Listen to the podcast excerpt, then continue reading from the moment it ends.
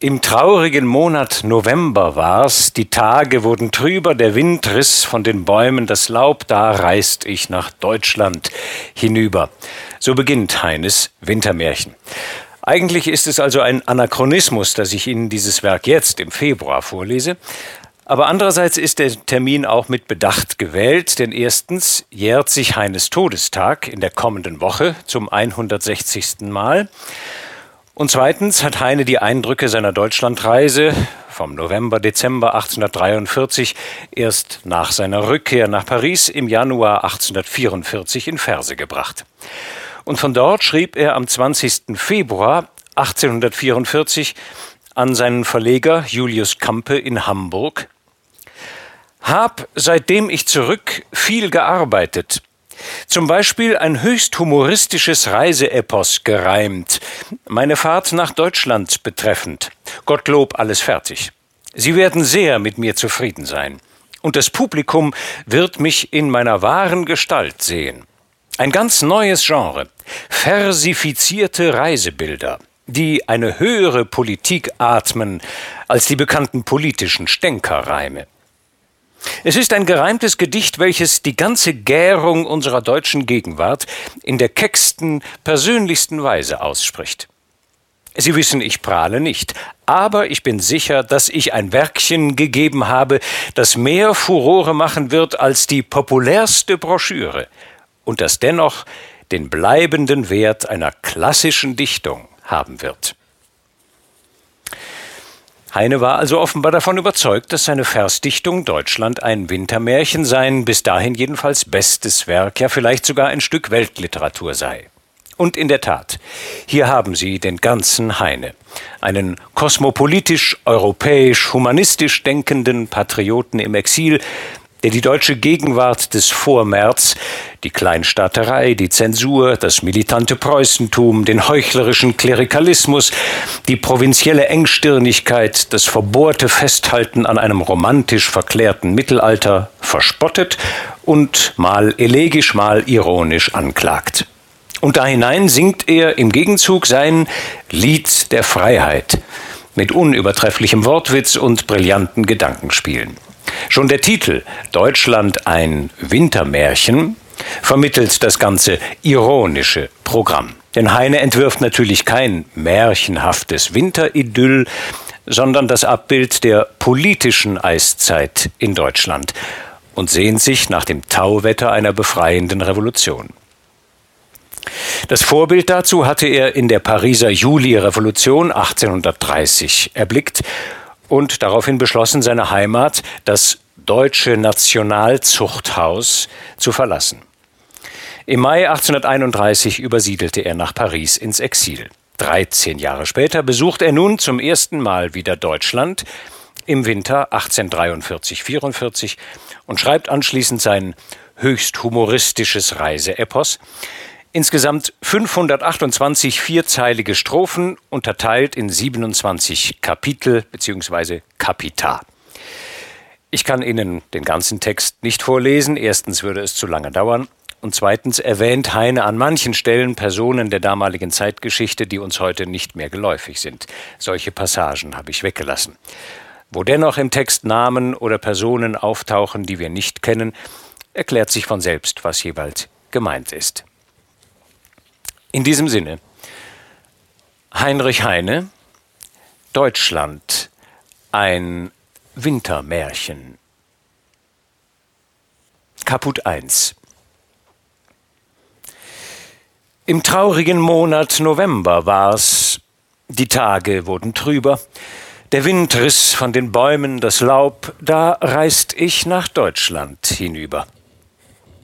Und als ich an die Grenze kam, da fühlt ich ein stärkeres Klopfen in meiner Brust. Ich glaube sogar die Augen begunnen zu tropfen. Und als ich die deutsche Sprache vernahm, da ward mir seltsam zumute. Ich meinte nicht anders, als ob das Herz recht angenehm verblute. Ein kleines Harfenmädchen sang. Sie sang mit wahrem Gefühle und falscher Stimme. Doch ward ich sehr gerühret von ihrem Spiele. Sie sang von Liebe und Liebesgram, Aufopferung und Wiederfinden dort oben in jener besseren Welt, wo alle Leiden schwinden. Sie sang vom irdischen Jammertal, von Freuden, die bald zerronnen, vom Jenseits, wo die Seele schwelgt, verklärt in ewigen Wonnen. Sie sang das alte Entsagungslied, das Eierpopeia vom Himmel, womit man einlullt, wenn es greint, das Volk, den großen Lümmel. Ich kenne die Weise, ich kenne den Text, ich kenne auch die Herren Verfasser. Ich weiß, sie tranken heimlich Wein und predigten öffentlich Wasser. Ein neues Lied, ein besseres Lied, o Freunde, will ich euch dichten. Wir wollen hier auf Erden schon das Himmelreich errichten. Wir wollen auf Erden glücklich sein und wollen nicht mehr darben. Verschlemmen soll nicht der faule Bauch, was fleißige Hände erwarben. Es wächst hienieden Brot genug für alle Menschenkinder auch Rosen und Myrten, Schönheit und Lust. Und Zuckererbsen, nicht minder. Ja, Zuckererbsen für jedermann, sobald die Schoten platzen. Den Himmel überlassen wir den Engeln und den Spatzen. Und wachsen uns Flügel nach dem Tod, so wollen wir euch besuchen dort oben. Und wir, wir essen mit euch die seligsten Torten und Kuchen. Ein neues Lied, ein besseres Lied. Es klingt wie Flöten und Geigen. Das Miserere ist vorbei, die Sterbeglocken schweigen. Die Jungfer Europa ist verlobt mit dem schönen Geniusse der Freiheit. Sie liegen einander im Arm, sie schwelgen im ersten Kusse.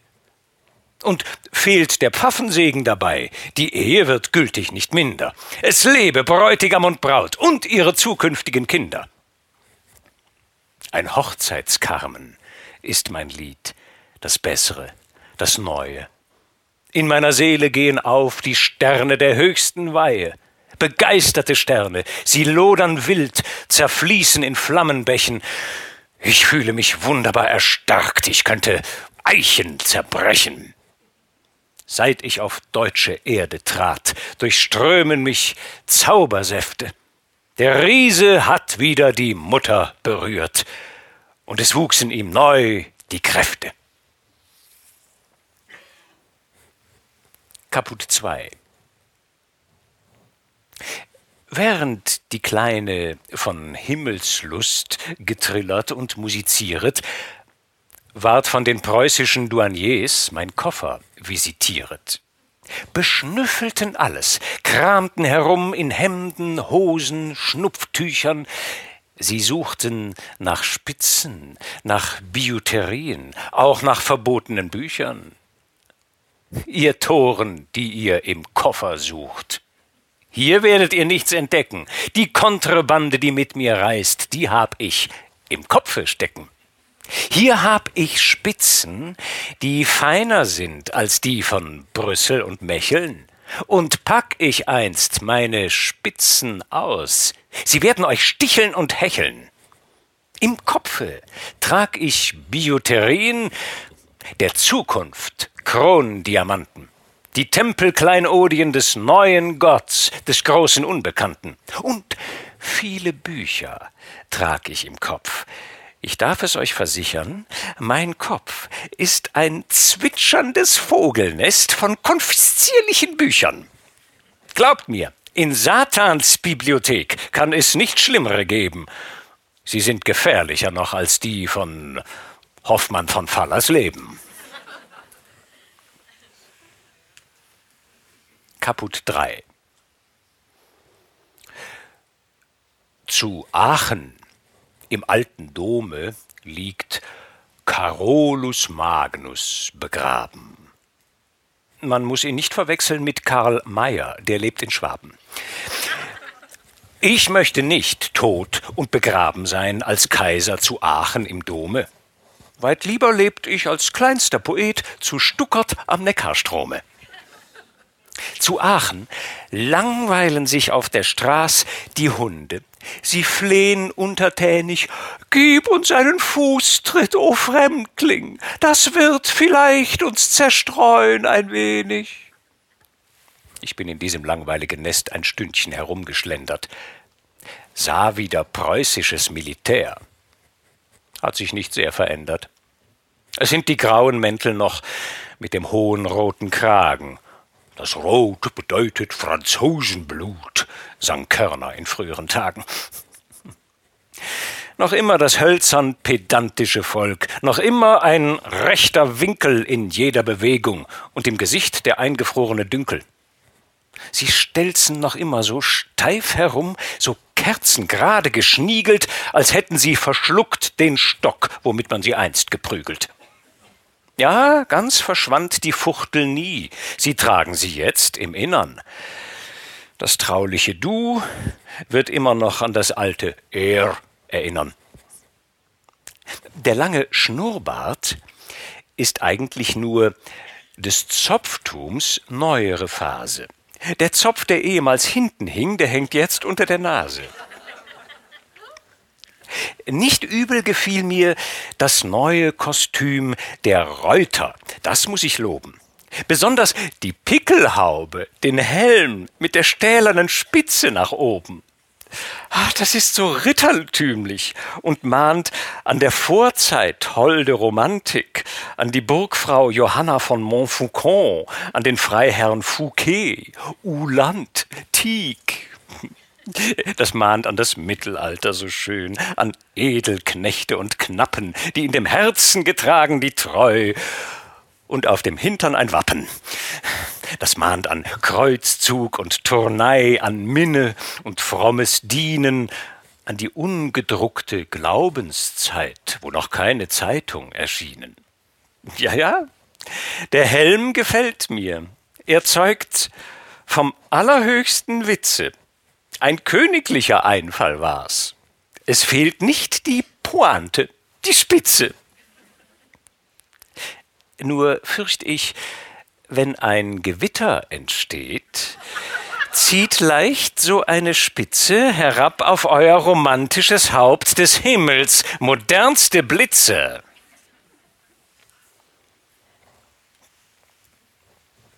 Kaput 4 Zu Köln kam ich spät abends an. Da hörte ich rauschen den Rheinfluss. Da fächelte mich schon deutsche Luft, da fühlt ich ihren Einfluss auf meinen Appetit. Ich aß dort Eierkuchen mit Schinken, und da er sehr gesalzen war, musste ich auch Rheinwein trinken. Ah, der Rheinwein glänzt noch immer wie Gold im grünen Römerglase, und trinkst du etwelche Schoppen zu viel, so steigt er dir in die Nase. In die Nase steigt ein Prickeln, so süß, man kann sich vor Wonne nicht lassen. Es trieb mich hinaus in die dämmernde Nacht, in die widerhallenden Gassen. Die steinernen Häuser schauten mich an, als wollten sie mir berichten Legenden aus altverschollener Zeit, der heiligen Stadt Köln Geschichten. Ja, hier hat einst die Klerisei ihr frommes Wesen getrieben. Hier haben die Dunkelmänner geherrscht, die Ulrich von Hutten beschrieben. Der Cancan des Mittelalters ward hier getanzt von Nonnen und Mönchen. Hier schrieb Hochstraten, der Menzel von Köln, die giftien Denunziationchen. Die Flamme des Scheiterhaufens hat hier Bücher, und Menschen verschlungen. Die Glocken wurden geläutet dabei und Kyrie eleison gesungen. Dummheit und Bosheit buhlten hier gleich Hunden auf freier Gasse.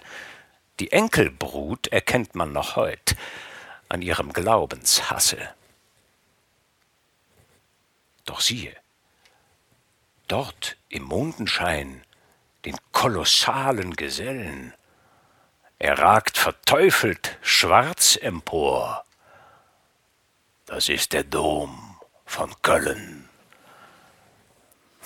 Er sollte des Geistes Bastille sein. Und die listigen Römlinge dachten, in diesem Riesenkerker wird die deutsche Vernunft verschmachten. Da kam der Luther, und er hat sein großes Halt gesprochen. Seit jenem Tage blieb der Bau des Domes unterbrochen. Er ward nicht vollendet, und das ist gut. Denn eben die Nichtvollendung macht ihn zum Denkmal von Deutschlands Kraft und protestantischer Sendung. Ihr armen Schelme vom Domverein, ihr wollt mit schwachen Händen fortsetzen das unterbrochene Werk und die alte Zwingburg vollenden? O törichter Wahn! Vergebens wird geschüttelt der Klingelbeutel, gebettelt, bei Ketzern und Juden sogar, ist alles fruchtlos und eitel. Vergebens wird der große Franz Liszt zum Besten des Doms musizieren und ein talentvoller König wird vergebens deklamieren. Er wird nicht vollendet, der Kölner Dom, obgleich die Narren in Schwaben zu seinem Fortbau ein ganzes Schiff voll Steine gesendet haben. Er wird nicht vollendet, trotz allem Geschrei der Raben und der Eulen, die altertümlich gesinnt so gern in hohen Kirchtürmen weilen. Ja, kommen wird die Zeit sogar, wo man, statt ihn zu vollenden, die inneren Räume zu einem Stall für Pferde wird verwenden.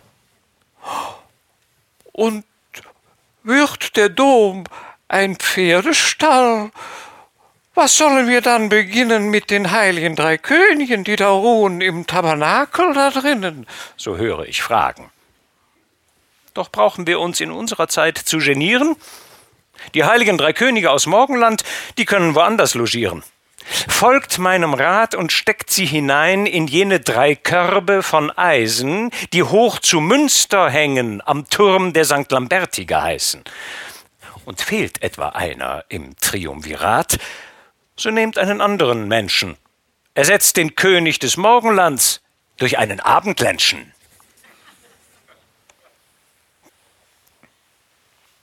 Kaput 5 Und als ich an die Rheinbrück kam, wohl an die Hafenschanze, da sah ich fließen den Vater Rhein im stillen Mondenglanze. Sei mir gegrüßt, mein Vater Rhein, wie ist es dir ergangen? Ich habe oft an dich gedacht, mit Sehnsucht und Verlangen. So sprach ich. Da hört ich im Wasser tief gar seltsam grämliche Töne, wie Hüsteln eines alten Manns, ein Brümmeln und weiches Gestöhne. Willkommen, mein Jung. Das ist mir lieb, Hast du mich nicht vergessen? Seit dreizehn Jahren sah ich dich nicht. Mir ging es schlecht unterdessen. Zu bibberig habe ich Steine verschluckt, wahrhaftig, sie schmeckten nicht lecker. Doch schwerer liegen im Magen mir die Verse von Niklas Becker.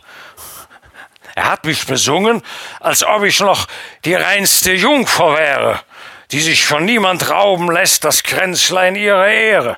Wenn ich es höre, das dumme Lied, dann möchte ich mir zerraufen den weißen Bart, ich möchte für wahr mich in mir selbst ersaufen.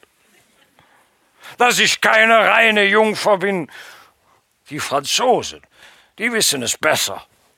Sie haben mit meinem Wasser so oft vermischt ihr Siegergewässer das dumme Lied und der dumme Kerl.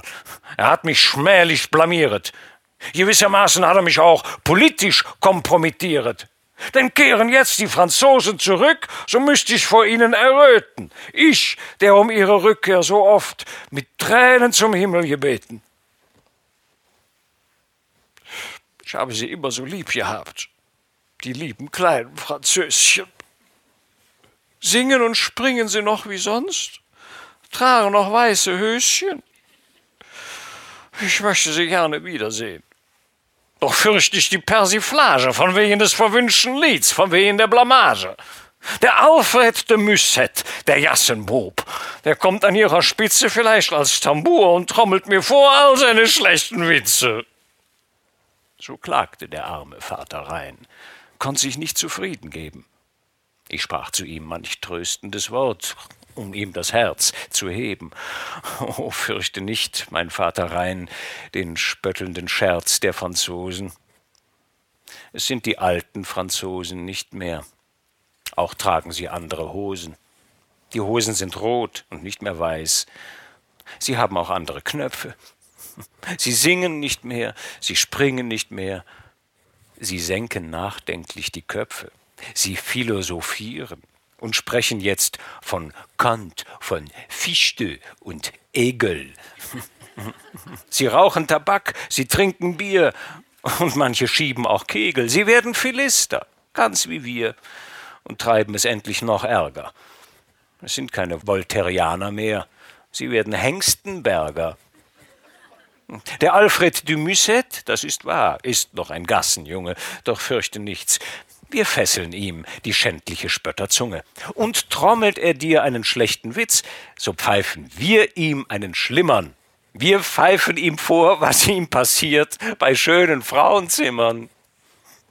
Hm, gib dich zufrieden, Vater Rhein. Denk nicht an schlechte Lieder. Ein besseres Lied vernimmst du bald. Leb wohl. Wir sehen uns wieder.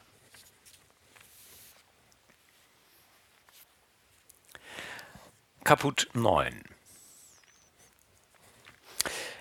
Von Köln war ich dreiviertel auf acht des Morgens fortgereiset. Wir kamen nach Hagen schon gegen drei. Da wird zum Mittag gespeiset. Der Tisch war gedeckt. Hier fand ich ganz die altgermanische Küche. Sei mir gegrüßt, mein Sauerkraut. Holdselig sind deine Gerüche. Gestofte Kastanien im grünen Kohl, so aß ich sie einst bei der Mutter. Ihr heimischen Stockfische, seid mir gegrüßt, wie schwimmt ihr so klug in der Butter. Jedwedem fühlenden Herzen bleibt das Vaterland ewig teuer. Ich liebe auch, recht braun geschmort, die Bücklinge und Eier. Wie jauchzten die Würste im spritzelnden Fett, die Krammetsvögel, die frommen gebratenen Englein mit Apfelmus, sie zwitscherten mir Willkommen, willkommen, Landsmann, zwitscherten sie, bist lange ausgeblieben, hast dich mit fremden Vögeln so lang in der Fremde herumgetrieben. Es stand auf dem Tisch auch eine Gans, ein stilles, gemütliches Wesen. Sie hat vielleicht mich einst geliebt, als wir beide noch jung gewesen. Sie blickte mich an, so bedeutungsvoll, so innig, so treu, so wehe, besaß eine schöne Seele gewiss. Doch war das Fleisch sehr zäh. Auch einen Schweinskopf trug man auf, in einer zinnernen Schüssel. Noch immer schmückt man den Schweinen bei uns mit Lorbeerblättern den Rüssel.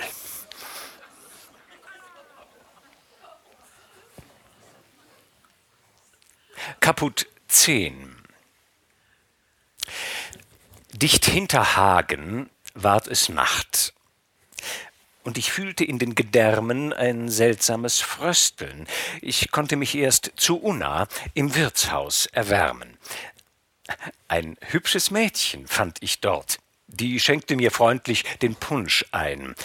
Wie gelbe Seide das Lockenhaar, die Augen sanft wie Mondschein. Den lispelnd westfälischen Akzent vernahm ich mit Wollust wieder. Viel süße Erinnerung dampfte der Punsch. Ich dachte der lieben Brüder, der lieben Westfalen, womit ich so oft in Göttingen getrunken, bis wir gerührt einander ans Herz und unter die Tische gesunken. Ich hab sie immer so lieb gehabt, die lieben, guten Westfalen. Ein Volk so fest, so sicher, so treu, ganz ohne Gleißen und Prahlen. Wie standen sie prächtig auf der Mensur mit ihren Löwenherzen. Es fielen so gerade, so ehrlich gemeint die Quarten und die Terzen. Sie fechten gut, sie trinken gut. Und wenn sie die Hand dir reichen zum Freundschaftsbündnis, dann weinen sie, sind sentimentale Eichen. Der Himmel erhalte dich, wackeres Volk. Er segne deine Saaten, bewahre dich vor Krieg und Ruhm, vor Helden und Heldentaten. Er schenke deinen Söhnen stets ein sehr gelindes Examen, und deine Töchter bringe er hübsch unter die Haube. Amen.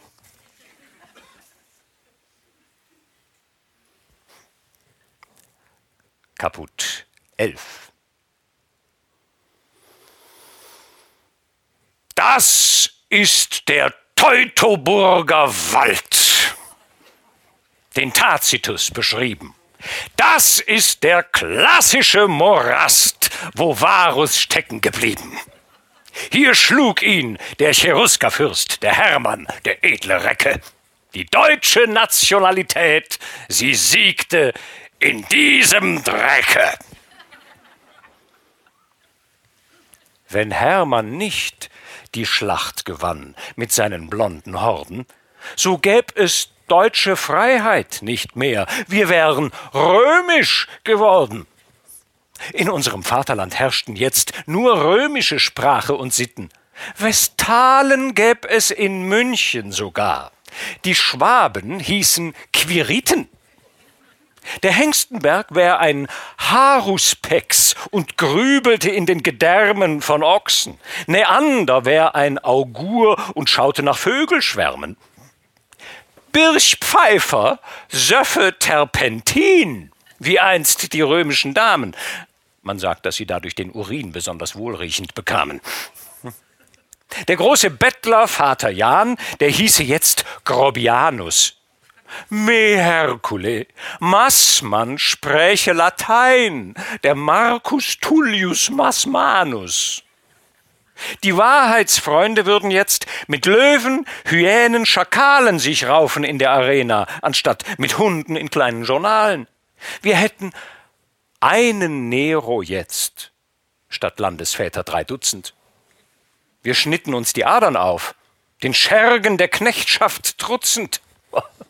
Gottlob, der Hermann gewann die Schlacht. Die Römer wurden vertrieben, Varus mit seinen Legionen erlag und wir sind Deutsche geblieben. Wir blieben Deutsch, wir sprechen Deutsch, wie wir es gesprochen haben. Der Esel heißt Esel, nicht Asinus. Die Schwaben blieben Schwaben. Gottlob, der Maßmann spricht kein Latein. Birch Pfeiffer schreibt nur Dramen und säuft nicht schnöden Terpentin wie Roms galante Damen. O Hermann, dir verdanken wir das. Drum wird dir, wie sich gebühret, zu Detmold ein Monument gesetzt. Hab selber subskribiert.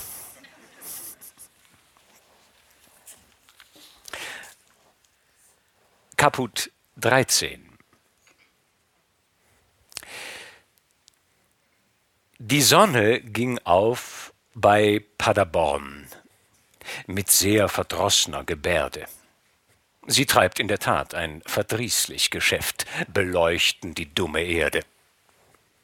Und als der Morgennebel zerrann, da sah ich am Wege ragen im Frührotschein das Bild des Manns, der an das Kreuz geschlagen.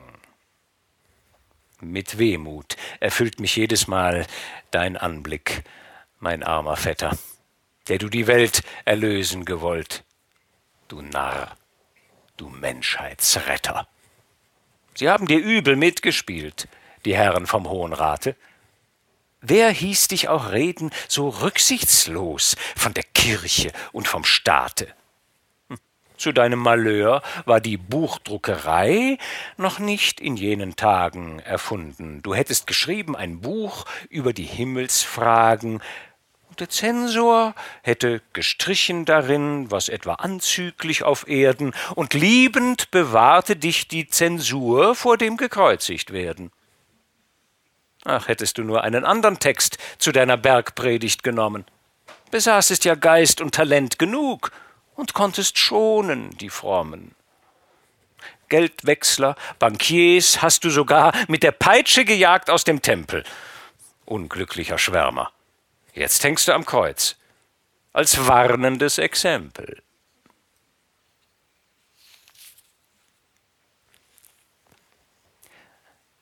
Kaput 14 Ein feuchter Wind, ein kahles Land. Die Schäse wackelt im Schlamme. Doch singt es und klingt es in meinem Gemüt Sonne, du klagende Flamme. Das ist der Schlussreim des alten Lieds, das oft meine Amme gesungen. Sonne, du klagende Flamme, das hat wie Waldhornruf geklungen. Es kommt im Lied ein Mörder vor. Er lebt in Lust und Freude. Man findet ihn endlich im Walde, gehängt an einer grauen Weide.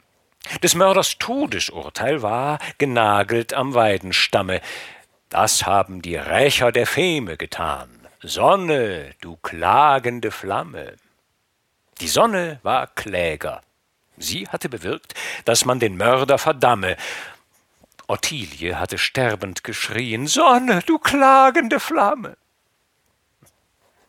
Und denk ich des Liedes, so denk ich auch der Amme, der lieben Alten. Ich sehe wieder ihr braunes Gesicht mit allen Runzeln und Falten. Sie war geboren im Münsterland und wusste in großer Menge Gespenstergeschichten grauenhaft und Märchen und Volksgesänge. Mit stockendem Atem horchte ich hin, wenn die Alte ernster und leiser zu sprechen begann und vom Rotbart sprach, von unserem heimlichen Kaiser. Sie hat mir versichert, er sei nicht tot, wie da glauben die Gelehrten. Er hause versteckt in einem Berg mit seinen Waffengefährten. Küffhäuser ist der Berg genannt. Und drinnen ist eine Höhle. Die Ampeln erhellen so geisterhaft die hochgewölbten Säle. Ein Marstall ist der erste Saal. Und dorten kann man sehen viel tausend Pferde, blank geschirrt, die an den Krippen stehen. Sie sind gesattelt und gezäumt, jedoch von diesen Rossen kein einziges wiehert, kein einziges stampft, sind still wie aus Eisen gegossen. Im zweiten Saale, auf der Streu, sieht man Soldaten liegen. Viel tausend Soldaten, bärtiges Volk, mit kriegerisch trotzigen Zügen. Sie sind gerüstet von Kopf bis Fuß. Doch alle diese Braven, sie rühren sich nicht, bewegen sich nicht, sie liegen fest und schlafen hoch aufgestapelt. Im dritten Saal sind Schwerter, Streitäxte, Speere, Harnische, Helme von Silber und Stahl, altfränkische Feuergewehre. Sehr wenig Kanonen, jedoch genug, um eine Trophäe zu bilden. Hoch ragt daraus eine Fahne hervor. Die Farbe ist schwarz-rot-gülden. Der Kaiser bewohnt den vierten Saal. Schon seit Jahrhunderten sitzt er auf steinernem Stuhl am steinernen Tisch, das Haupt auf den Armen stützt er. Sein Bart, der bis zur Erde wuchs, ist rot wie Feuerflammen. Zuweilen zwinkert er mit dem Aug, zieht manchmal die Brauen zusammen. Schläft er oder denkt er nach? Man kann's nicht genau ermitteln. Doch wenn die rechte Stunde kommt, wird er gewaltig sich rütteln. Die gute Fahne ergreift er dann und ruft Zu Pferd, zu Pferde! Sein reisiges Volk erwacht und springt laut rasselnd empor von der Erde. Ein jeder schwingt sich auf sein Ross, das wiehert und stampft mit den Hufen, sie reiten hinaus in die klirrende Welt, und die Trompeten rufen. Sie reiten gut, sie schlagen gut, sie haben ausgeschlafen. Der Kaiser hält ein strenges Gericht. Er will die Mörder bestrafen. Die Mörder, die gemeuchelt einst die teure, wundersame, goldlockichte Jungfrau Germania. Sonne, du klagende Flamme. Wohl mancher, der sich geborgen geglaubt und lachend auf seinem Schloss saß, er wird nicht entgehen dem rächenden Strang, dem Zorne Barbarossas. Wie klingen sie lieblich, wie klingen sie süß, die Märchen der alten Amme. Mein abergläubisches Herz aber jauchzt, Sonne, du klagende Flamme.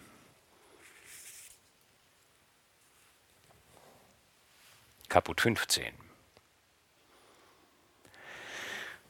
Ein feiner Regen prickelt herab, eiskalt, wie Nähnadelspitzen. Die Pferde bewegen traurig den Schwanz, sie warten im Kot und schwitzen. Der Postillion stößt in sein Horn. Ich kenne das alte Getute. Es reiten drei Reiter zum Tor hinaus. Es wird mir so dämmerig zumute. Mich schläferte, und ich entschlief. Und siehe, mir träumte am Ende, dass ich mich in dem Wunderberg beim Kaiser Rotbart befände. Er saß nicht mehr auf steinernem Stuhl, am steinernen Tisch wie ein Steinbild, auch sah er nicht so ehrwürdig aus, wie man gewöhnlich sich einbildet. Er watschelte durch die Säle herum, mit mir im trauten Geschwätze. Er zeigte wie ein Antiquar mir seine Kuriosa und Schätze. Im Saale der Waffen erklärte er mir, wie man sich der Kolben bediene. Von einigen Schwertern rieb er den Rost mit seinem Hermeline. Er nahm einen Pfauenwedel zur Hand und reinigte vom Staube gar manchen Harnisch, gar manchen Helm, auch manche Pickelhaube. Die Fahne stäubte er gleichfalls ab, und er sprach Mein größter Stolz ist, dass noch keine Motte die Seide zerfraß und auch kein Wurm im Holz ist. Und als wir kamen in den Saal, wo schlafend am Boden liegen viel tausend Krieger, kampfbereit, der Alte sprach mit Vergnügen, hier müssen wir leiser reden und gehen, damit wir nicht wecken die Leute. Wieder verflossen sind hundert Jahre, und Löhnungstag ist heute. Im Saale, wo die Pferde stehen in langen, schweigenden Reihen, da rieb der Kaiser sich die Händ, schien sonderbar sich zu freuen. Er zählte die Gäule, Stück vor Stück, und tätschelte ihnen die Rippen. Er zählte und zählte, mit ängstlicher Hast bewegten sich seine Lippen. Das ist noch nicht die rechte Zahl, sprach er zuletzt verdrossen. Soldaten und Waffen habe ich genug, doch fehlt es noch an Rossen. Rosskämme habe ich ausgeschickt in alle Welt, die kaufen für mich die besten Pferde ein, hab schon einen guten Haufen. Ich warte, bis die Zahl komplett, dann schlag ich los und befreie mein Vaterland, mein deutsches Volk, das harret meiner Treue. So sprach der Kaiser. Ich aber rief Schlag los, du alter Geselle, schlag los, und hast du nicht Pferde genug, nimm Esel an ihrer Stelle. Der Rotbart erwiderte lächelnd Es hat mit dem Schlagen gar keine Eile. Man baut nicht Rom an einem Tag. Gut Ding will haben Weile. Kaput 16 das Stoßen des Wagens weckte mich auf. Doch sanken die Augenlider bald wieder zu, und ich entschlief und träumte vom Rotbart wieder, ging wieder schwatzend mit ihm herum durch alle die hallenden Säle. Er frug mich dies, er frug mich das, verlangte, dass ich erzähle. Er hatte aus der Oberwelt seit vielen, vielen Jahren, wohl seit dem Siebenjährigen Krieg, kein Sterbenswort erfahren. Er frug nach Moses Mendelssohn, nach der Karschin. Mit Interesse frug er nach der Gräfin Dubarry, des 15. Ludwigs Mätresse. O Kaiser, rief ich, wie bist du zurück? Der Moses ist längst gestorben, nebst seiner Rebekka. Auch Abraham, der Sohn, ist gestorben, verdorben. Der Abraham hatte mit Lea erzeugt ein Bübchen. Felix heißt er. Der brachte es weit im Christentum, ist schon Kapellenmeister. Die Dubarry lebte lustig und flott, solange Ludwig regierte, der 15. nämlich. Sie war schon alt, als man sie guillotinierte. Der König Ludwig XV. starb ganz ruhig in seinem Bette. Der 16. aber ward guillotiniert mit der Königin Antoinette. Die Königin zeigte großen Mut, ganz wie es sich gebührte. Die Dubarry aber weinte und schrie, als man sie guillotinierte. Der Kaiser blieb plötzlich stille stehen und sah mich an mit den stieren Augen und sprach Um Gottes willen, was ist das? Guillotinieren. Das Guillotinieren, erklärte ich ihm, ist eine neue Methode, womit man die Leute jeglichen Stands vom Leben bringt zum Tode. Bei dieser Methode bedient man sich auch einer neuen Maschine. Die hat erfunden Herr Guillotin. Drum nennt man sie Guillotine. Äh, du wirst hier an ein Brett geschnallt, das senkt sich, du wirst geschoben, geschinde zwischen zwei Pfosten, es hängt ein dreieckig Beil ganz oben. Man zieht eine Schnur, dann schließt herab das Beil, ganz lustig und munter, bei dieser Gelegenheit fällt dein Kopf in einen Sack hinunter. Der Kaiser fiel mir in die Red. Schweig still! Von deiner Maschine will ich nichts wissen. Gott bewahr, dass ich mich ihrer bediene der König und die Königin geschnallt an einem Brette? Das ist ja ganz gegen allen Respekt und alle Etikette. Und du, wer bist du, dass du es wagst, mich so vertraulich zu duzen? Warte, du Bürschchen, ich werde dir schon die kecken Flügel stutzen. Es regt mir die innerste Galle auf, wenn ich dich höre sprechen. Dein Odem schon ist Hochverrat und Majestätsverbrechen. Als solchermaßen in Eifer geriet der Alte und sonder Schranken und Schonung mich anschnob, da platzten heraus auch mir die geheimsten Gedanken. Herr Rotbart, rief ich laut, du bist ein altes Fabelwesen. Geh, leg dich schlafen. Wir werden uns auch ohne dich erlösen. Die Republikaner lachen uns aus. Sehen Sie an unserer Spitze so ein Gespenst mit Zepter und Kron. Sie rissen schlechte Witze. Auch deine Fahne gefällt mir nicht mehr. Die altdeutschen Narren verdarben mir schon in der Burschenschaft die Lust an den schwarz-rot-goldenen Farben. Das Beste wäre, du bliebest zu Haus hier in dem alten Küffhäuser. Bedenk ich die Sache ganz genau, so brauchen wir gar keinen Kaiser.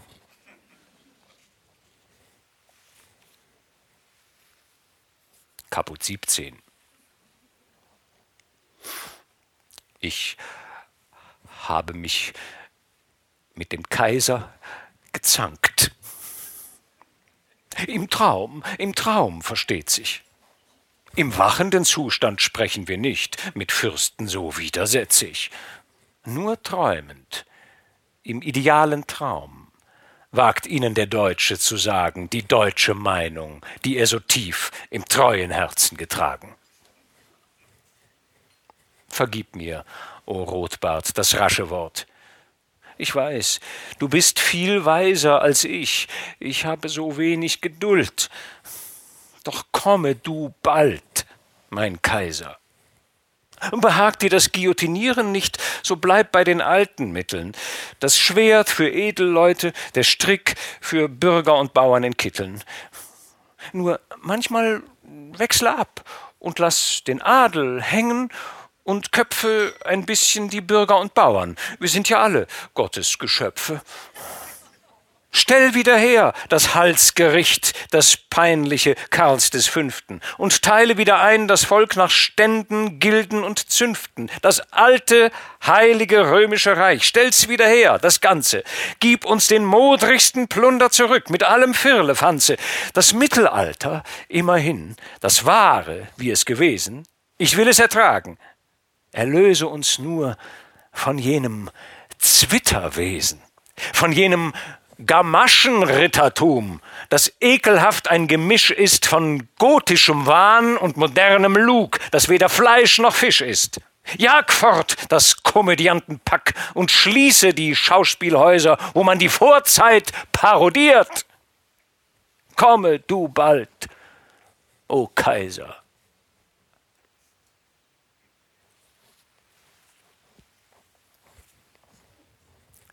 Kaput 18. Minden ist eine feste Burg, hat gute Wehr und Waffen. Mit preußischen Festungen habe ich jedoch nicht gerne was zu schaffen. Die hohen Bastionen schauten mich an, so drohend und verdrossen. Das große Tor ging rasselnd auf, ward rasselnd wieder geschlossen. Ach, meine Seele ward betrübt, wie des Odysseus Seele, als er gehört, dass Polyphem den Felsblock schob vor die Höhle. Im Wirtshaus ward mir noch schlimmer zumut. Das Essen wollte mir nicht schmecken, ging schlafen sogleich. Doch schlief ich nicht. Mich drückten so schwer die Decken. Es war ein breites Federbett. Gardinen von rotem Damaste, der Himmel von verblichenem Gold mit einem schmutzigen Quaste. Verfluchter Quast, der die ganze Nacht die liebe Ruhe mir raubte. Er hing mir wie des Damokles Schwert so drohend über dem Haupte. Schien manchmal ein Schlangenkopf zu sein, und ich hörte ihn heimlich zischen Du bist und bleibst in der Festung jetzt, du kannst nicht mehr entwischen. Oh, dass ich wäre, seufzte ich, dass ich zu Hause wäre, bei meiner lieben Frau in Paris, im Faubourg Poissonnière. Ich fühlte, wie über die Stirne mir auch manchmal etwas gestrichen, gleich einer kalten Zensorhand, und meine Gedanken wichen. Gendarmen, in Leichenlaken gehüllt, ein weißes Spukgeschwirre umringte mein Bett, ich hörte auch unheimliches Kettengeklirre. Ah, die Gespenster schleppten mich fort. Und ich hab mich endlich befunden an einer steilen Felsenwand. Dort war ich festgebunden. Der böse, schmutzige Betthimmel quast, ich fand ihn gleichfalls wieder, doch sah er jetzt wie ein Geier aus, mit Krallen und schwarzem Gefieder. Er glich dem preußischen Adler jetzt und hielt meinen Leib umklammert. Er fraß mir die Leber aus der Brust. Ich habe gestöhnt und gejammert. Ich jammerte lange. Da krähte der Hahn, und der Fiebertraum erblaßte. Ich lag zu Minden schwitzenden Bett. Der Adler ward wieder zum Quaste. Doch ich reiste fort mit Extrapost und schöpfte freien Odem erst draußen, in der freien Natur, auf Bückeburgschem Boden. Kaput 19 Das halbe Fürstentum Bückeburg blieb mir an den Stiefeln kleben. So lehmichte Wege habe ich wohl noch nie gesehen im Leben. Zu Bückeburg stieg ich ab in der Stadt, um dort zu betrachten die Stammburg, wo mein Großvater geboren ward. Die Großmutter war aus Hamburg. Ich kam nach Hannover um Mittagszeit und ließ mir die Stiefel putzen. Ich ging sogleich die Stadt zu besehen. Ich reise gern mit Nutzen. Mein Gott, da sieht es sauber aus. Der Kot liegt nicht auf den Gassen. Viel Prachtgebäude sah ich dort, sehr imponierende Massen. Besonders gefiel mir ein großer Platz, umgeben von stattlichen Häusern. Dort wohnt der König. Dort steht sein Palast. Er ist von schönem Äußern nämlich der Palast. Vor dem Portal zu jeder Seite ein Schildhaus. Rotröcke mit Flinten halten dort Wacht. Sie sehen drohend und wild aus. Mein Cicerone sprach: Hier wohnt der Ernst Augustus, ein alter, hochtorischer Lord, ein Edelmann, sehr rüstig für sein Alter.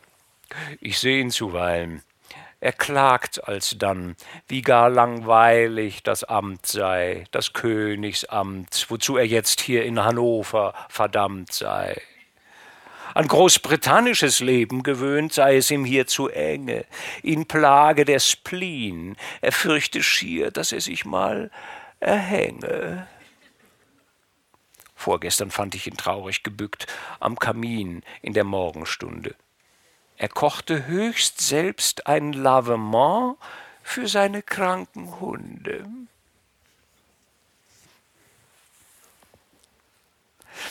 Kaputt. 20. Von Harburg fuhr ich in einer Stund nach Hamburg. Es war schon Abend. Die Sterne am Himmel grüßten mich. Die Luft war lind und labend. Und als ich zu meiner Frau Mutter kam, erschrak sie fast vor Freude. Sie rief Mein liebes Kind und schlug zusammen die Hände beide. Mein liebes Kind, wohl dreizehn Jahr verflossen unterdessen. Du wirst gewiss sehr hungrig sein. Sag an, was willst du essen? Ich habe Fisch und Gänsefleisch und schöne Apfelsinen. So gib mir Fisch und Gänsefleisch und schöne Apfelsinen. Und als ich aß mit großem Appetit, die Mutter ward glücklich und munter. Sie frug wohl dies, sie frug wohl das, äh, verfängliche Fragen mitunter.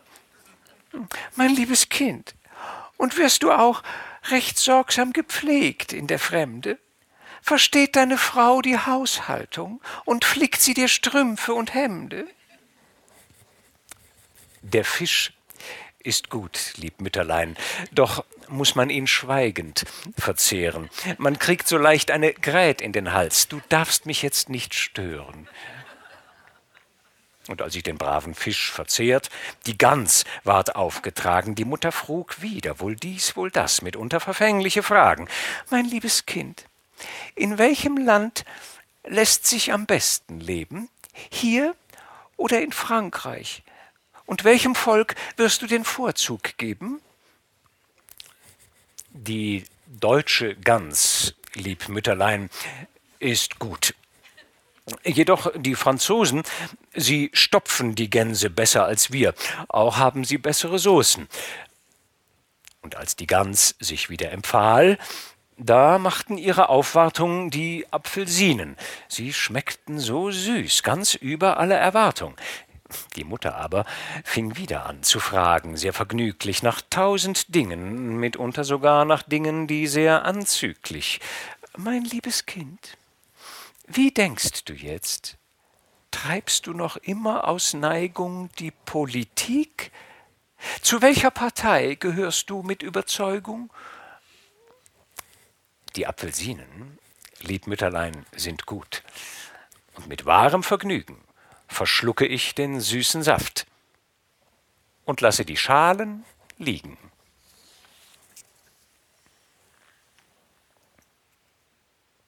Kaput 21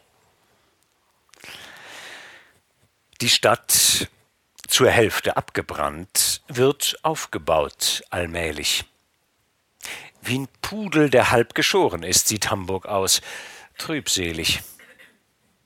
Gar manche Gassen fehlen mir, die ich nur ungern vermisse. Wo ist das Haus, wo ich geküsst der ersten Liebe küsse? Wo ist die Druckerei, wo ich die Reisebilder druckte? Wo ist der Austernkeller, wo ich die ersten Austern verschluckte? Und der Dreckswall? Wo ist der Dreckswall hin? Ich kann ihn vergeblich suchen. Wo ist der Pavillon, wo ich gegessen so manchen Kuchen? Und wo ist das Rathaus, worin der Senat und die Bürgerschaft gethronet? Ein Raub der Flammen. Die Flamme hat das Heiligste nicht verschonet. Die Leute seufzten noch vor Angst, und mit wehmütigem Gesichte erzählten sie mir vom großen Brand die schreckliche Geschichte. Es brannte an allen Ecken zugleich, man sah nur Rauch und Flammen, die Kirchtürme loderten auf und stürzten krachend zusammen. Die alte Börse ist verbrannt, wo unsere Väter gewandelt und miteinander jahrhundertelang so redlich als möglich gehandelt. Der materielle Schaden ward vergütet, das ließ sich schätzen. Jedoch der Schrecken, unseren Schrecken, den kann uns niemand ersetzen. Aufmunternd sprach ich, ihr lieben Leut, ihr müsst nicht jammern und flennen. Troja war eine bessere Stadt und musste doch verbrennen. Baut eure Häuser wieder auf und trocknet eure Pfützen und schafft euch bessere Gesetze an. Und bessere Feuerspritzen. Kaput 23. Als Republik war Hamburg nie so groß wie Venedig und Florenz. Doch Hamburg hat bessere Austern. Man speist die besten im Keller von Lorenz. Es war ein schöner Abend, als ich mich hinbegab mit Kampen. Wir wollten miteinander dort in Rheinwein und Austern schlampampen. Ich aß und trank mit gutem Appetit und dachte in meinem Gemüte, der Kampe ist wirklich ein großer Mann, ist aller Verleger Blüte. Ein anderer Verleger hätte mich vielleicht verhungern lassen. Der aber gibt mir zu trinken sogar, werde ihn niemals verlassen. Ich danke dem Schöpfer in der Höhe, der diesen Saft der Reben erschuf und zum Verleger mir den Julius Kampe gegeben. Der Rheinwein stimmt mich immer weich und löst jedwedes Zerwürfnis in meiner Brust, entzündet darin der Menschenliebe Bedürfnis. Es treibt mich aus dem Zimmer hinaus. Ich muss in die Straßen schlendern. Die Seele sucht eine Seele und späht nach zärtlich weißen Gewändern. Und als ich auf die Drehbahn kam, da sah ich im Mondenschimmer ein hehres Weib, ein wunderbar hochbusiges Frauenzimmer. Ihr Antlitz war rund und kerngesund, die Augen wie blaue Turquoisen, die Wangen wie Rosen, wie Kirschen der Mund, auch etwas rötlich die Nasen. Ihr Haupt bedeckte eine Mütz von weißem gestreiftem Linnen, gefältelt wie eine Mauerkron mit Türmchen und zackigen Zinnen. Sie trug eine weiße Tunika, bis an die Waden reichend. Und welche Waden! Das Fußgestell zwei dorischen Säulen gleichend.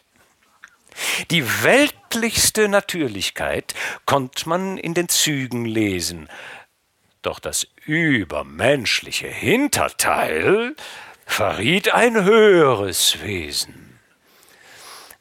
Sie trat zu mir heran und sprach Willkommen an der Elbe. Nach dreizehnjähriger Abwesenheit. Ich sehe, du bist noch derselbe. Du suchst die schönen Seelen vielleicht, die dir so oft begegnet und mit dir geschwärmt die Nacht hindurch in dieser schönen Gegend.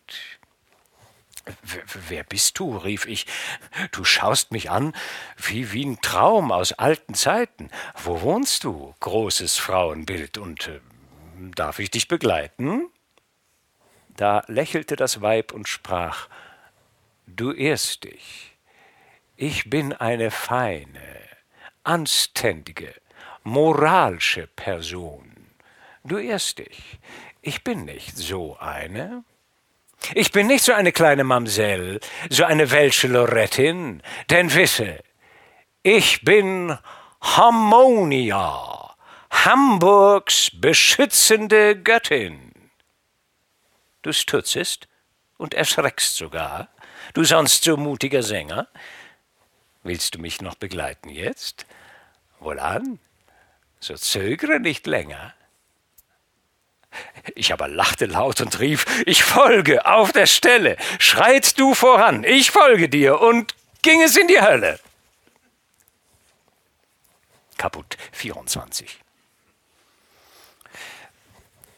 Wie ich die enge Saaltrepp hinaufgekommen, ich kann es nicht sagen. Es haben unsichtbare Geister mich vielleicht hinaufgetragen. Hier in Harmonias Kämmerlein verflossen mir schnell die Stunden. Die Göttin gestand die Sympathie, die sie immer für mich empfunden. Siehst du, sprach sie, in früherer Zeit war mir am meisten teuer der Sänger, der den Messias besang auf seiner frommen Leier. Dort auf der Kommode steht noch jetzt die Büste von meinem Klopstock. Äh, jedoch seit Jahren dient sie mir nur noch als Haubenkopfstock. Du bist mein Liebling jetzt. Es hängt dein Bildnis zu Häupten des Bettes. Und siehst du, ein frischer Lorbeer umkränzt den Rahmen des holden Porträtes. Nur, dass du meine Söhne so oft genärgelt, ich muss es gestehen, hat mich zuweilen tief verletzt. Das darf nicht mehr geschehen. Es hat die Zeit dich hoffentlich von solcher Unart geheilet und dir eine größere Toleranz für solche Narren erteilet. Doch sprich, wie kam der Gedanke dir, zu reisen nach dem Norden in solcher Jahreszeit? Das Wetter ist schon winterlich geworden. Oh, meine Göttin, erwiderte ich, es schlafen tief im Grunde des Menschenherzens Gedanken, die oft erwachen zur unrechten Stunde. Es ging mir äußerlich ziemlich gut, doch innerlich war ich beklommen, und die Beklemmnis täglich wuchs. Ich hatte das Heimweh bekommen. Ich wollte weinen, wo ich einst geweint die bittersten Tränen. Ich glaube, Vaterlandsliebe nennt man dieses törichte Sehnen. Ich spreche nicht gern davon. Es ist nur eine Krankheit im Grunde. Verschämten Gemütes verberge ich stets dem Publiko meine Wunde. Fatal ist mir das Lumpenpack, das, um die Herzen zu rühren, den Patriotismus trägt zur Schau mit allen seinen Geschwüren. Schamlose, schäbige Bettler sind's. Almosen wollen sie haben. Ein Pfennig Popularität für Menzel und seine Schwaben. Oh, meine Göttin, du hast mich heut in weicher Stimmung gefunden.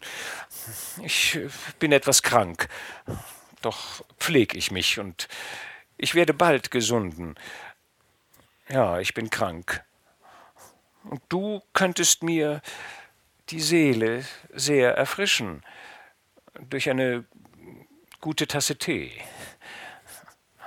Du musst ihn mit Rum vermischen. Kaputt 25. Die Göttin hat mir Tee gekocht und Rum hineingegossen. Sie selber aber hat den Rum ganz ohne Tee genossen.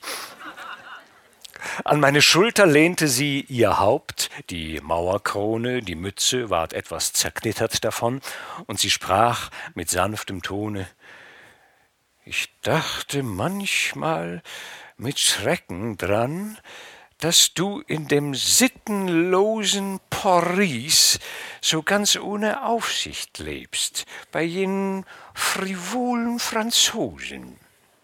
Du schlenderst dort herum und hast nicht mal an deiner Seite einen treuen deutschen Verleger, der dich als Mentor warne und leite. Und die Verführung ist dort so groß. Dort gibt es so viele Sylphiden, die ungesund. Und gar zu leicht verliert man den Seelenfrieden. Geh nicht zurück und bleib bei uns. Hier herrschen noch Zucht und Sitte.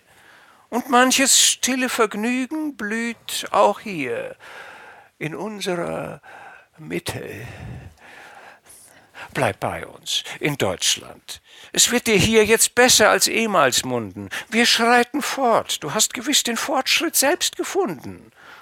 Auch die Zensur ist nicht mehr streng. Hoffmann wird älter und milder und streicht nicht mehr mit Jugendzorn dir deine Reisebilder. Du selbst bist älter und milder jetzt, wirst dich in manches schicken und wirst sogar die Vergangenheit in besserem Lichte erblicken. Ja, dass es uns früher so schrecklich ging in Deutschland, ist Übertreibung. Man konnte entrinnen der Knechtschaft, wie einst in Rom, durch Selbstentleibung. Gesetzlose Willkür herrschte nie, Dem schlimmsten Demagogen ward niemals ohne Urteilsspruch die Staatskokarde entzogen. So übel war es in Deutschland nie, trotz aller Zeitbedrängnis. Glaub mir, verhungert ist nie ein Mensch in einem deutschen Gefängnis. Es blühte in der Vergangenheit so manche schöne Erscheinung des Glaubens und der Gemütlichkeit. Jetzt herrscht nur Zweifel, Verneinung. Oh, könntest du schweigen, ich würde dir das Buch des Schicksals entsiegeln. Ich ließe dich spätere Zeiten sehen in meinen Zauberspiegeln. Was ich den sterblichen Menschen nie gezeigt, ich möchte es dir zeigen, die Zukunft deines Vaterlands. Doch ach, du kannst nicht schweigen. Mein Gott, oh, oh, Göttin, rief ich entzückt, das wäre mein größtes Vergnügen. Ja, lass mich das künftige Deutschland sehen. Ich bin ein Mann und verschwiegen. Ich will dir schwören, jeden Eid, den du nur magst begehren, mein Schweigen zu verbürgen dir. Äh, sag an, wie soll ich schwören? Doch jene erwiderte, schwöre mir in Vater Abrahams Weise, wie er Eliesern schwören ließ, als dieser sich gab auf die Reise. Heb auf das Gewand und lege die Hand hier unten an meine Hüften und schwöre mir Verschwiegenheit in Reden und in Schriften.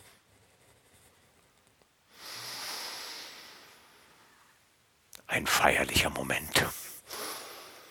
Ich war wie angeweht vom Hauche der Vorzeit, als ich schwur den Eid nach uraltem Erzväterbrauche.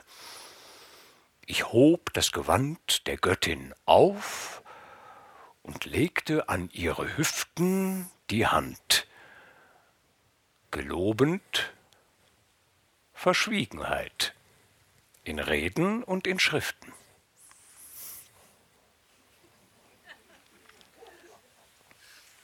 Kaput 26.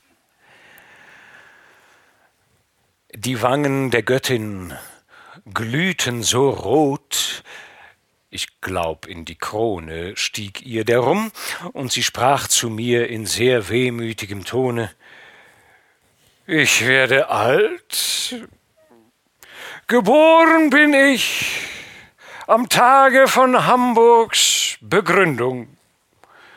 Die Mutter war Schellfischkönigin, hier an der Elbemündung.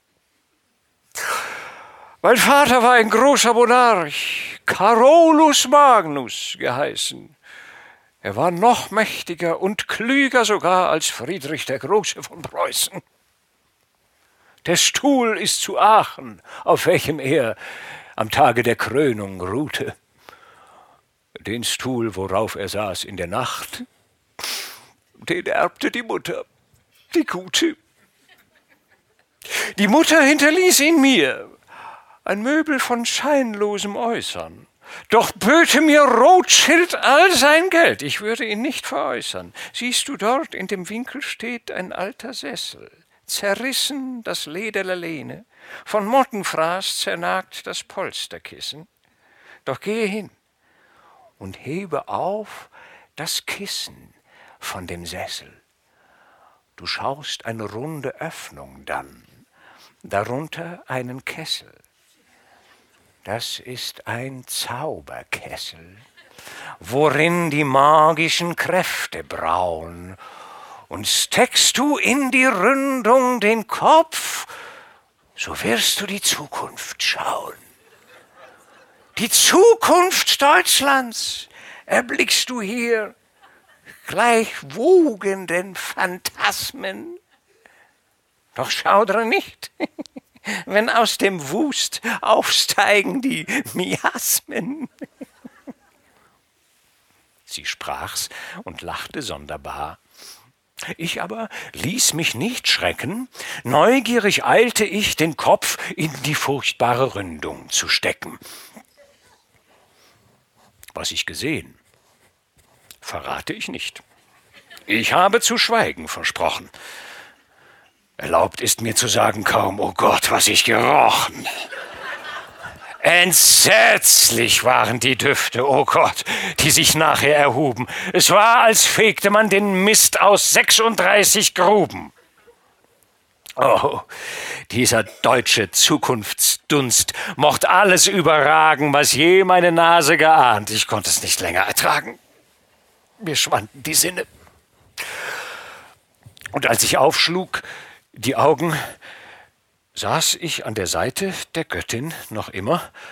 Es lehnte mein Haupt an ihre Brust, die breite. Es blitzte ihr Blick, es glühte ihr Mund, es zuckten die Nüstern der Nase. Bachantisch umschlang sie den Dichter und sang mit schauerlich wilder Ekstase: Bleib bei mir in Hamburg, ich liebe dich. Wir wollen trinken und essen, den Wein und die Austern der Gegenwart und die dunkle Zukunft vergessen, den Deckel darauf damit uns nicht der Missdunst die Freude vertrübet. Ich liebe dich, wie je ein Weib einen deutschen Poeten geliebet. Ich küsse dich und ich fühle, wie mich dein Genius begeistert. Es hat ein wunderbarer Rausch sich meiner Seele bemeistert. Mir ist, als ob ich auf der Straße die Nachtwächter singen hörte. Es sind Hymenäen, Hochzeitsmusik, mein süßer Lustgefährte. Oh, jetzt kommen die reitenden Diener auch, mit üppig lodernden Fackeln. Sie tanzen ehrbar den Fackeltanz, sie springen und hüpfen und wackeln. Es kommt der hoch und wohlweise Senat, es kommen die Oberalten. Der Bürgermeister räuspert sich und will eine Rede halten. In glänzender Uniform erscheint das Chor der Diplomaten. Sie gratulieren mit Vorbehalt im Namen der Nachbarstaaten. Es kommt die geistliche Deputation, Rabbiner und Pasteure. Doch ach, da kommt der Hoffmann auch mit seiner Zensorschere. Die Schere klirrt in seiner Hand, es rückt der wilde Geselle dir auf den Leib, er schneidet ins Fleisch. Äh, es war die beste Stelle.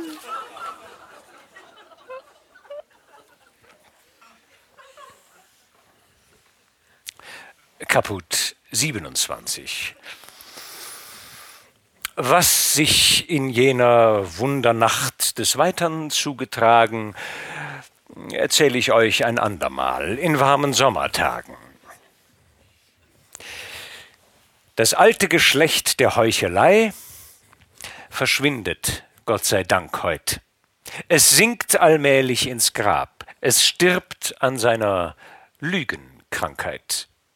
Es wächst heran ein neues Geschlecht ganz ohne Schminke und Sünden, mit freien Gedanken, mit freier Lust, dem werd ich alles verkünden.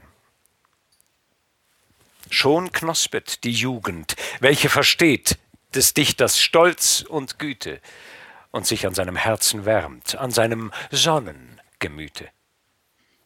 Mein Herz ist liebend wie das Licht, und rein und keusch wie das Feuer. Die edelsten Grazien haben gestimmt die Saiten meiner Leier. Es ist dieselbe Leier, die einst mein Vater ließ ertönen, der selige Herr Aristophanes, der Liebling der Kamönen. Im letzten Kapitel habe ich versucht, ein bisschen nachzuahmen den Schluss der Vögel. Die sind gewiss das Beste von Vaters Dramen. Die Frösche sind auch vortrefflich. Man gibt in deutscher Übersetzung sie jetzt auf der Bühne von Berlin zu königlicher Ergetzung. Der König liebt das Stück. Jedoch wär noch der Autor am Leben, ich riete ihm nicht, sich in Person nach Preußen zu begeben. Dem wirklichen Aristophanes, dem ginge es schlecht, dem Armen.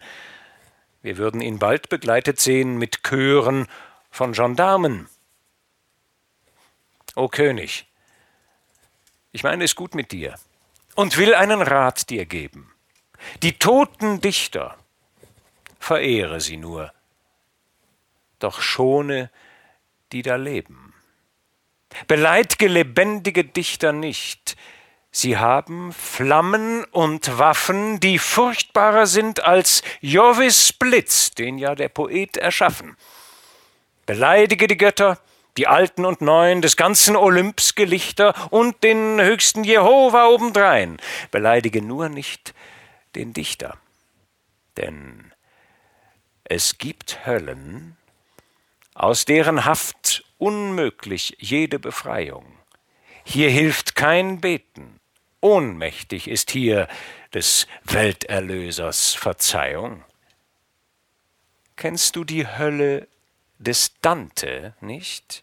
Die schrecklichen Terzetten?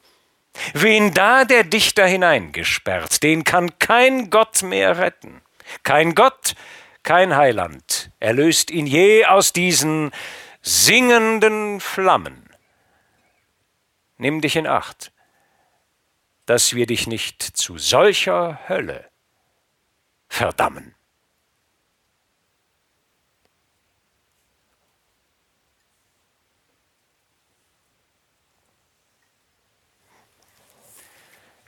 Finis.